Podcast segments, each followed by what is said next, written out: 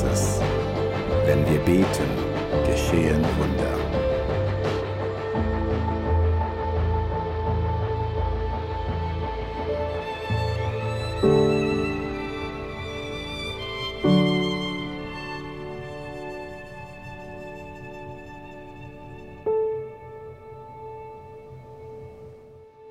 So, wunderschönen guten Morgen im Mark-Areal. Ich hoffe, ihr hört mich dreimal. Also ich möchte mich gerade am Anfang entschuldigen bei euch. Äh, Wir sind in einer neu umgebauten Eventhalle, wo eigentlich für Event steht und es hört sich schlimmer an als in jeder Eventhalle. Also ich hoffe, wir bringen dieses akustisches Problem in den nächsten Wochen hin. Also ich möchte mich entschuldigen dafür, weil ich habe gemerkt in der Worship, was mit euch gegangen gegangen ist, mir haben die Ohren schon wehgetan. Ging es dir auch so? Niemand? Mir tun die Ohren weh. Also einfach so, wir werden an diesem Sound arbeiten in den nächsten Wochen. Das Thema heißt, gib nicht auf. Und ich habe ich hab gedacht, jetzt bin ich 19 Jahre im ICF und uns wurde noch nie ein- eine Phase gegönnt, wo es einfach rund läuft. So, und es scheint einfach, dass Gott irgendwie uns extrem gerne hat, dass er uns immer demütig behält. Keine Ahnung, was er wieder vorhat, aber Gott ist Gott, ich nicht. Seid ihr Zweig? Gut, ich auch. Bevor ich beginne, ich möchte euch ein Feedback geben. Ich war auf der Worship-Tournee in Italien und wir hatten 150 Leute in Emilio Reggio di Emilia oder Emilio Reggio, einfach bei Bologna unten. 150 Leute. Ja. Wir waren in Welschland, in Biel, in Neuchâtel, in Genf und auch in Lausanne und alle unsere Locations in Welschland, die, die, die sind richtig gut unterwegs. Die, die, sie magnifique. Sie magnifique. Das, denen geht es extrem gut. Also danke für eure Gebete. Äh, wirklich, Gott bewegt ganz krass deinen Arm. Das Thema von heute heißt, gib nicht auf in deinem Leben. Und wir haben ja diese Mauer von Jericho und meine Frage war gewesen in der Serie, was ist der Punkt in deinem Leben, wo du gerne einen Durchbruch hättest? Und jemand hat zu mir gesagt, also Leo, die Serie geht mir so auf den Wecker. Habe ich gesagt, warum? Ja, mein Leben war so komfortabel. Bis du begonnen hast mit dieser Serie, jetzt muss ich noch überlegen, was ich noch ändern könnte. Und ich möchte euch sagen, lass uns wirklich überlegen, wie können wir Durchbrüche erlangen mit unserem Jesus. Ich beginne mit einer Geschichte, und zwar das theologische Seminar in Dallas. Die haben einen riesen Campus gebaut. Und äh, im Jahre 1929 standen sie vor dem Konkurs. Sie hatten keine, keine Kohle mehr. Und es war ganz kurz daran, dass die, die, die Noten verteilt werden. Und dann ist die Lehrerschaft zusammengekommen und hat gesagt, wir müssen beten, dass Gott ein Wunder macht. Und dann in der Gebetszeit hatte ein Mann einen Bibelvers auf den Herzen. Und dann habe ich, glaube noch nie vorgelesen im ICF Psalm 50, Vers 10. Da hat er gesagt, denn alle Tiere gehören mir ohnehin, das Wild im Wald und auf dem Feld, die Tiere auf den Bergen und auf den Hügeln. Und dann sagte der Mann, Gott gehören alle Kühe. Und in Dallas gibt es viele Kühe. Und dann hat er gebetet, lieber Gott im Himmel, schenkt, dass jemand Kühe verkauft und uns das ganze Geld überweist. Dann haben wir alle an, so angeschaut. Kühe verkaufen und Geld? Was hast denn du gegessen? Dann haben sie weiter gebeten. Und nach zehn Minuten kam die Assistentin, klopfte an die Türe und sagt, es ist ein Wunder geschehen. Ein Bauer hat zwei Lastwagen voll Kühe verkauft und alles Geld der Universität gespendet. Gott ist auch ein Gott der Kühe. Und so hat das theologische Seminar, überleben können. Und das Krasse an der Geschichte ist nämlich das, dass Gott immer zum richtigen Zeitpunkt kommt. Nie zu früh, stimmt's? Aber auch nicht zu spät. Das Mannabrot im Alten Testament, das ließ, Gott ließ jeden Tag Mannabrot vom Himmel fallen und es hat immer gereicht für einen Tag. Und die Botschaft von Gott war nämlich gewesen, ich mache euch abhängig, immer für einen Tag. Daran hat sich nichts geändert bis zum heutigen Tag. Gott versorgt dich immer für heute. Morgen ist morgen, heute ist heute. Mein Job als Prediger sind zwei Dinge. Erstens, die Gequälten zu trösten und die Bequemen zu quälen. Die Gequälten zu trösten und die Bequemen zu quälen. Über diese zwei Punkte möchte ich heute sprechen. Ich möchte zu den Gequälten sprechen. Wenn das Wort gequält kommt, haben wir immer so im Kopf Menschen, denen es nicht gut geht. Aber hast du gewusst, dass wenn Gott dein Leben segnet, das Segen auch zur Qual werden kann? Sagst du, wie meinst du denn das? Weil wir haben so einen Mythos. Wenn Gott mich segnet, und ich beginne eine Firma, dann bete ich und dann die Verträge unterschreibt Gott und dann die Arbeit machen die Engel. Ich bin auf der Liegewiese, lese den Blick, trinke ein Pina Colada, höre noch die Worship-CD von ICF Zürich. So, das ist unser Bild von Segen. Stimmt das? Man macht nichts, sondern flubidi bubidi bub und alles geschieht. Ich möchte euch ein Beispiel bringen. Ich weiß, ich schaue mich an, denkt was. Als ich Single war, war mein Leben komplex und auch ein bisschen kompliziert. Aber als ich geheiratet habe, Gott mich gesegnet hat mit einer Frau, wurde der Segen nicht einfacher, sondern meine Frau hat mein Leben verkompliziert. Gut, ich habe ihr Leben auch verkompliziert. Und, und eine Frau, einen Mann zu haben, ist ein Segen von Gott. Darum sage ich, wenn Gott dich segnet, es wird nicht einfacher, es verkompliziert sich. Kommt eine Frau zu mir, so große, dicke Augen und sagt, wir haben ein Kind und ich kann nicht mehr durchschlafen. Ich gesagt, ja, das ist eben der Segen. Habe ein Bild mitgebracht von unseren zwei Söhnen. Das ist mein Lieblingsbild. Segen bedeutet, diese zwei Kinder, ist das ein Segen von Gott, ja oder nein? Kinder sind ein Segen. Und wenn du Kinder bekommst, liebe Frauen und Männer, bedeutet, der Segen für Gott verkompliziert dein Leben. Viele von uns sind gequält, weil der Segen von Gott dich effektiv manchmal quält. Als ICF Zürich 30 Leute waren, war die Kirche einfach und simpel. Da hatte ich ein E-Mail pro Monat. Weißt du, wie viele E-Mails ich pro Tag bekomme? Nur E-Mails.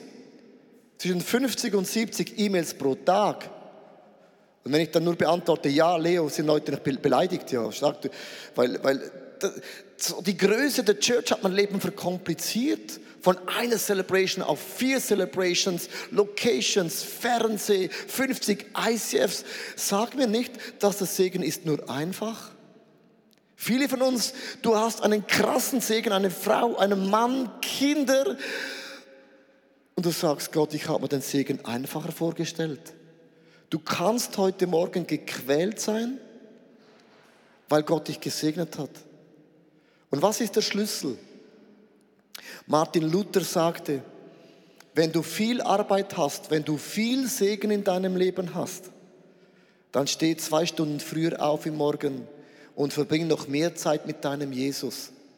Am Ende unsere Quelle, unsere Energie kommt aus unserer stillen Zeit. Sie kommt nicht aus unserer Arbeit. Es kommt nicht aus den Segen. Segen kann normal werden, aber die Kraft ist und bleibt von Jesus. Meine Frage ist, wenn du viel zu tun hast, stehst du früher auf, um zu beten oder früher auf, um mehr zu arbeiten, ist nicht das Gleiche.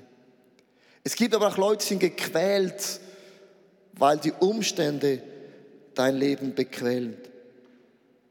Ich möchte dir ein Beispiel zeigen.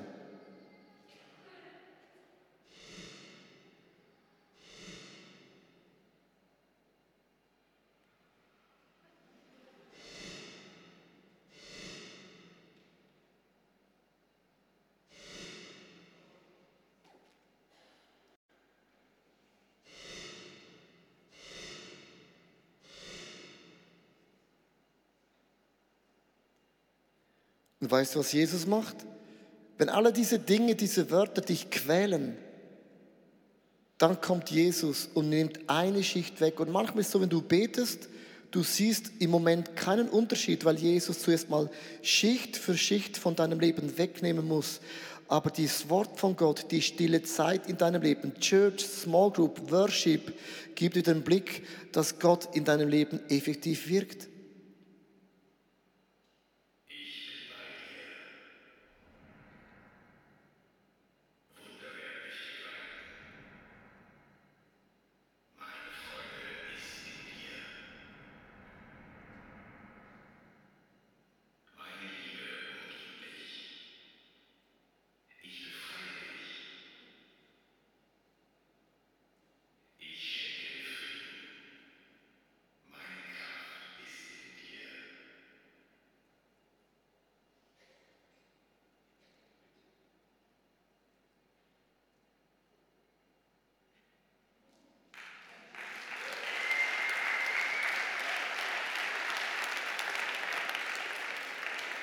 Du kannst gequält sein, weil du Nöte in deinem Leben hast oder gequält sein, weil der Segen von Gott dich effektiv mehr an den Rand bringt, als du gedacht hast. Jetzt möchte ich aber zu diesen Leuten sprechen, die bequem sind. Ich weiß, das betrifft niemand hier. Ich hätte eigentlich diesen Punkt auch auslassen können.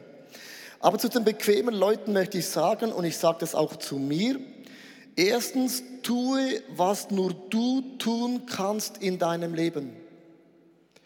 Tue, was nur du tun kannst in deinem Leben. Sehr oft im Leben, wenn wir einen Durchbruch unserer sehen in der Ehe, in der Familie, dann denken wir, ich bete einmal zu diesem Gott im Himmel und dann macht Gott ein Wunder. In der Bibel gibt es theologisch ein ganz krasses äh, Prinzip. Und das ist das, was kannst du in deinem Leben tun? Als Elia zur Witwe kam und fragte die Witwe, kannst du nicht für mich Brot backen? Dann sagte sie, ja, kann ich schon. Ich habe noch einen Krug, da ist Mehl und Öl drin. Wenn ich alles investiere für dein Brot, dann werde ich und meine Söhne, wir werden sterben, werden tot sein. Jetzt hätte die Witwe warten können, dass Gott ein Wunder in ihrem Leben bewirkt, sondern die Frage war, was kannst du tun, Witwe? Und sie brachte das letzte Mehl, das letzte Öl und bug diesen Kuchen und Brot.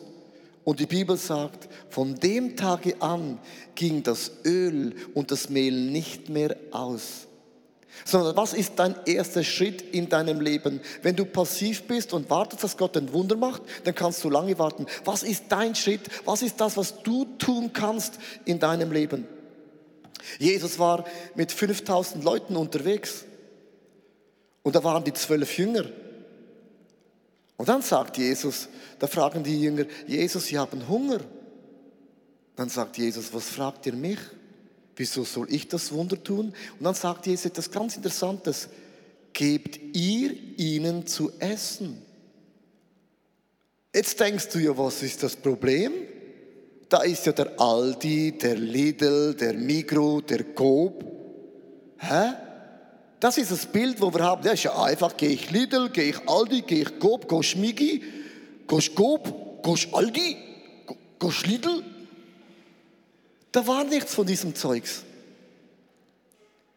Gebt ihr ihnen zu essen, das war Wüste. Und dann kommen sie zurück mit fünf Broten und zwei Fischen. Hast du schon mal überlegt? Das ist ein Witz. 5000 Leute, fünf Brote und zwei Fische. Und dann sagt Jesus ihnen, gebt ihr ihnen zu essen. Das Wunder hat nicht Jesus gemacht, sondern sie mussten es austeilen und am Ende waren es zwölf Körbe voll von Esswaren. Tue das, was du tun kannst. Gib das, was du hast in deinem Leben. Ein anderes Beispiel, Moses. Ich habe diesen Originalstock gefunden von Moses. Moses steht vor dem Roten Meer. Zwei Millionen Menschen und sagt, Gott, mach ein Wunder. Und Gott sagt, tu, was nur du tun kannst. Sagt ihr, was, was, was soll ich tun? Nimm das, was du hast und steck den Stab in das Meer. Und er, als Moses das machte, was nur er tun kann, teilte sich das Meer. Josua war dran, in das verheißene Land zu gehen. Da war der Jordanfluss. Und die haben gebetet, Gott, schenke uns dieses verheißene Land. Und wie kamen die über den Jordan? Nicht indem, dass Gott eine Brücke baute, nicht indem, dass Gott das, den Fluss stoppte. Gott stoppte erst den Fluss, ich möchte es vorlesen, Josua 3, 8 und 15. Befiehl den Priester mit der Bundeslade anzuhalten, sobald ihre Füße das Wasser des Jordans berühren. Der Jordan war wie jedes Jahr zur Erntezeit über die Ufer getreten. Als nun die Träger der Bundeslade das Wasser berührten, staunte es sich. Hier ist das Wort unmöglich. Der Fluss war über die Ufer getreten. Der Fluss stoppte sich erst, als sie den ersten Schritt in das Wasser machte. Ich habe eine Frau getroffen, könnte auch ein Mann sein. Die hat zu mir gesagt, ich finde keinen Mann. Ich bin Single. Ich habe gesagt, wie ist das möglich? Es gibt 3,5 Milliarden Männer. Die Auswahl ist so groß wie noch nie zuvor. Dann habe ich sie gefragt, ja, was machst denn du? Dann sagt sie, ich bete. Und ich bete und bete und bete und bete und nichts passiert. Da habe ich gesagt, du kannst noch lange beten. Sondern wenn du, wenn du nicht das tun kannst, was du tun kannst, dann wird Gott nicht das tun, was er tun kann. Sagt sie, was meinst du? Und habe ich gesagt, hast du schon mal mitgemacht bei einem Speed-Dating im ICF? Nee, das mache ich nicht. Da habe ich gesagt, dann bleib Single. Verstehst du, was ich meine? Wir sind da, wir beten und beten und das, was wir tun können, es heißt nicht mit dem Speed, Hyperspeed Dating, dass du eine Frau, einen Mann findest. Aber wenn du nicht das tust, was du tun kannst, dann wird Gott nicht das tun, was er tun kann. Ich möchte einen Clip zeigen von einem Mann in unserer Church. Der hat eine Firma angefangen, weil er das tat, was nur er tun konnte. Als Zimmermann habe ich eigentlich angefangen, habe die Lehre gemacht, zehn Jahre auf dem Beruf gearbeitet und dann habe ich gemerkt, das ist nicht so, nicht so meins. Ich will lieber ein bisschen genauer Richtung Möbeldesign. Ich habe dann darum eine Schreinerlehre noch zusätzlich gemacht und dann nach dieser Lehre ähm, Arbeitsvorbereiter. Und dort habe ich mich schon öfter mal damit auseinandergesetzt, soll ich äh, mich selbstständig machen. Was heisst das, was bedeutet das, was kostet das und, und was braucht es alles dazu.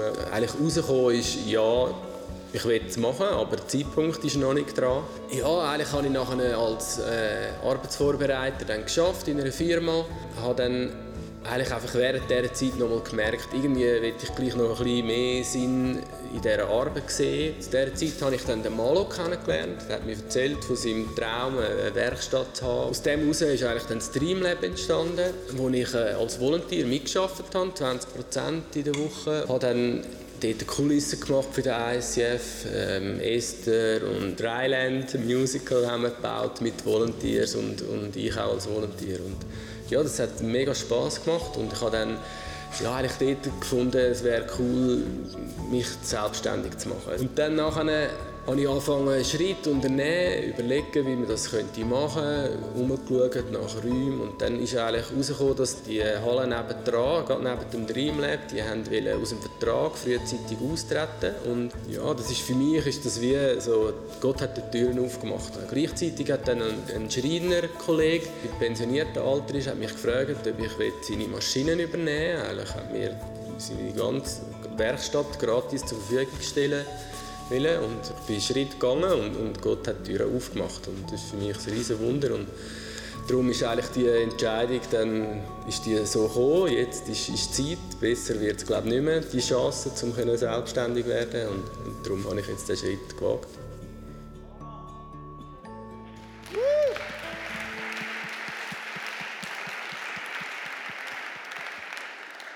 Tu das, was nur du tun kannst in deinem Leben. Die Mauer von Jericho fiel nicht automatisch runter, sondern das, was das Volk tun konnte, war, um diese Mauern zu laufen. Und das hat Gott ihnen nicht weggenommen. Sie mussten das tun, was nur sie tun konnten, und das war, um die Mauern zu laufen. Meine Frage ist, in welchem Bereich wünschst du dir ein Wunder? Wenn du nicht das tun, was du tun kannst, wird Gott nicht Wunder bewirken. Das ist immer der erste Schritt in deinem Leben, bewirkt ein Wunder in deinem Leben. Ich möchte heute Morgen sehr, sehr konkret sein. Ich bin ein Schweizer, wir reden sehr ehrlich über Zahlen, über Geld. Du kannst einen Schweizer fragen und sagt, so viel verdiene ich. Ich habe vor, wir haben Geld geerbt und wir haben, als wir das Geld geerbt haben, haben wir 15 Prozent vom Erbe in das ICF gegeben. Und diesen Scheck auszufüllen, da habe ich lange gebraucht. Und dann haben wir ein Haus gekauft und habe ich, habe ich gemerkt, im ICF kannst du jedes Jahr ja Geld abgeben. Reach, Reach 2010, 11, 12, 13, 14, 15. Hast jedes Jahr Möglichkeiten, dein Geld loszubringen. Dann habe ich meiner Frau gesagt, wenn wir so viel Geld abgeben, verschenken, wie jedes Jahr geht es noch fünf Jahre, wir haben kein Geld mehr, alles aufgegeben. Da habe ich Gott gesagt, gib mir eine Strategie, wie ich noch mehr Geld ins ICF geben kann aber dass sich das Geld vermehrt. Da kam mir das Prinzip vom Schaf in Sinn. Ein Schaf, das man pflegt, kann man einmal im Jahr die Wolle scheren. Und wenn du Glück hast, verdoppelt sich das Schaf noch, weil es bekommt neue Schafe, das, dein Geld kann sich verdoppeln und du hast immer mehr Wolle, Geld zum Verschenken. Also haben wir in eine Firma Geld investiert, um Geld ins ICF zu geben. Im ersten Jahr hat die Firma Gewinn gemacht. Dann hat die ganze Firma alles Geld, die Erstlingsfrucht, alles Geld, den ganzen Gewinn ins Reach gegeben. Im zweiten Jahr haben wir kein Geld verdient, da hat das, das Schaf keine Wolle gegeben, war ein, kein gutes Wollejahr. Dieses Jahr hat die Firma Gewinn gemacht und sich entschieden, die Firma zu schließen. Und dann war mein ganzer Plan von Wolle und Schaf auf einem Schlag zerstört. Und dann habe ich überlegt, aber Gott, das kann doch nicht zu Ende sein. Und dann habe ich überlegt, wo können wir Geld investieren in eine Firma, wo Wolle jedes Jahr kreiert. Und ich habe keine Möglichkeit gehabt. Da habe ich meiner Frau gesagt, oh, jetzt können wir noch lange beten für ein Wunder. Da habe ich meiner Frau gesagt, wenn wir nicht das tun, was wir tun können, wird Gott kein Wunder machen. Und so nahmen wir die ganze Dividende, ist ein, ein fünfstelliger Betrag, haben wir alles ins ICF gegeben und gesagt, ich nehme nichts, nicht mal für die Steuern, alles geht da weg. Weil wir das gemacht haben, was wir tun konnten, hat Gott innerhalb von einigen Wochen uns vier Businessmöglichkeiten aufgemacht, wo wir investieren konnten wo mehr Wolle abwirft im nächsten Jahr als jemals zuvor in unserem Leben. Weißt du warum? Das war unser erster Schritt. Viele von uns, du wartest auf ein Wunder. Was ist dein erster Schritt? Was ist das, was du tun kannst? Es heißt hier in 2. Korinther 9, Vers 6, ich bin davon überzeugt, wer wenig sät, der wird auch wenig ernten. Wer aber viel sät, der wird auch viel ernten. Ein Bauer wartet nicht auf die Ernte, weil er wird nichts ernten, wenn er nicht gesät hat.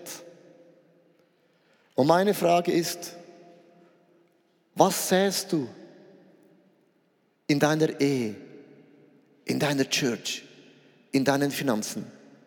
Mein zweiter Punkt ist, wenn du das tust, was nur du tun kannst, dann wird Gott das tun, was nur er tun kann. 2. Korinther 9, Vers 10. Gott aber, der dem Sämann die Saat und Brot schenkt, wird auch die Saatgut geben. Er wird es wachsen lassen, dafür sorgen, dass eure Opferbereitschaft Früchte trägt. Achte mal auf diesen Bibelvers geht genau um das Thema. Was ist deine Saat? Was ist das, was nur du tun kannst. Was ein Bauer macht, er sät im Glauben. Das ist das, was er tun kann. Und dann während Monaten hat er die Haltung der Erwartung. Er begießt die Saat mit Wasser.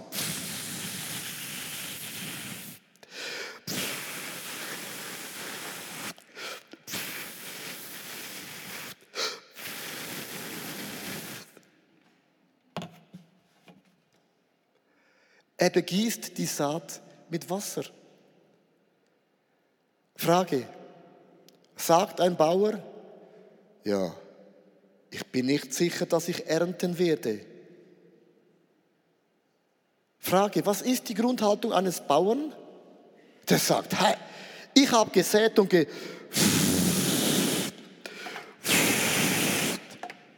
Ich werde ernten. Merkst du, der erste Schritt zu sehen mit der Glaubenshaltung, der Herbst kommt und ich werde ernten und die Ernte ist kein Zufall, weil ich habe in meinem Leben gesät. Und meine Frage ist an dein Leben, wo säst du? Wo gehst du den ersten Schritt in deinem Leben? Wo provozierst du ein Wunder? Und ich möchte folgenden Satz sagen. Wenn du nicht ein Gebet betest, das dir selber Angst macht, dann betest du gar nicht. Machen deine Gebete dir Angst? Oder machst du Gebete, wo sogar die Engel dabei einschlafen? Machen deine Gebete, die du betest, dir Angst? Machen die ersten Schritte, die du gehst, macht das dir Angst? Macht das dir Angst, Geld zu spenden? Deinen Job zu reduzieren, weil du mehr Zeit für die Familie nimmst und zu glauben, dass es alles aufgeht? Was ist ein Schritt in deinem Leben? Ich möchte enden mit der Mauer von Jericho. Die Mauer fiel nicht um, weil sie nur gebetet haben, sondern was sie tun konnten, war, dass sie um die Mauer liefen. Das sah zwar peinlich aus, es war mega klein, aber das waren ihre Schritte. Die Mauer fiel nicht um, weil sie gewartet haben. Sie drehten die Runden. Du hast ein Gebetsanliegen. Wie umkreist du dein Wunder? Was sind deine Schritte in deinem Leben? Ist jede Person etwas anderes? Und ich ende mit dem letzten Bibelvers. Josua 6, Vers 20. Da erhob das Volk ein Kriegsgeschrei und man blies die Posaunen. Und als das Volk den Hall, Hall, Hall der Personen hörte, erhob sich ein großes Kriegsgeschrei. Da fiel die Mauer um. Die Mauer fiel nicht um, weil sie gewartet haben, Gott, lass die Mauer einstürzen, sondern sie liefen als die ersten Schritte um diese Mauer rundherum. Und dann kam der Moment, wo sie geschrien haben. Ich möchte heute mit euch was machen. Ich lade dich jetzt ein, aufzustehen, von vorne nach hinten, von links nach rechts, auch ganz hinten, alle, auch ganz hinten, alle. Schweiz muss man immer sagen, alle heißt alle. Was ist dein Wunder? Was ist dein Jericho? Und ich möchte, dass du heute Morgen wie das Volk von Gott einen prophetischen Kriegsschrei erhebst. Dass du deiner Krankheit, deinem Stressgeist, deiner Niederlage, deinen Finanzen, was das immer ist, lass heute Morgen uns einen Kriegsschrei erheben Seid ihr ready auf drei? Wir schreien zu Jesus. Eins, zwei, drei!